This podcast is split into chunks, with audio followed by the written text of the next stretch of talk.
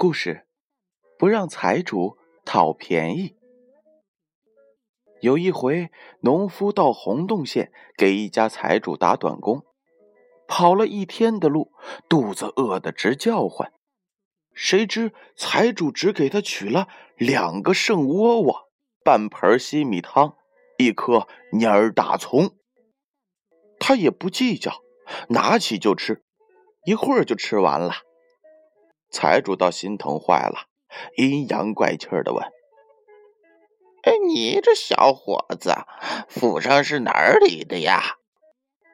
农夫答道：“呃，有点远，香菱县的静安镇。”财主又问：“听说静安有一个恶眼人，不知你可否认识？”“呃，你。”您请说说名字吧。听说，呃，他叫饿死鬼。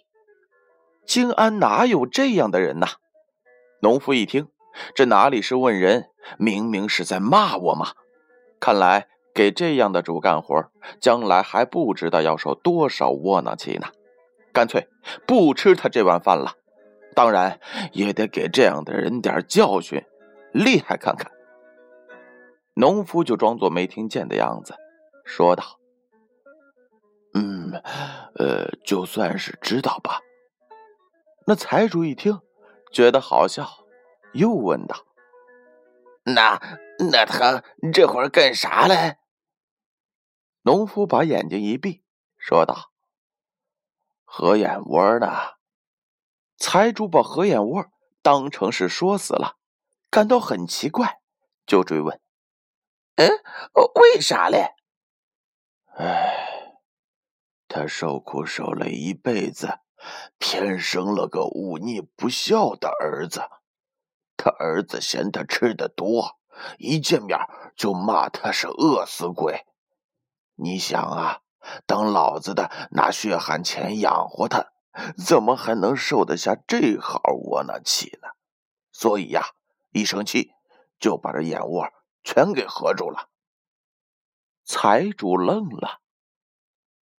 好了，故事讲完了。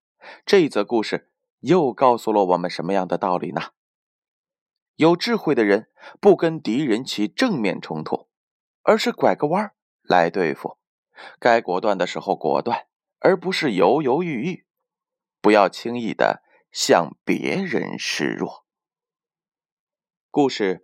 不让财主讨便宜，由建勋叔叔播讲。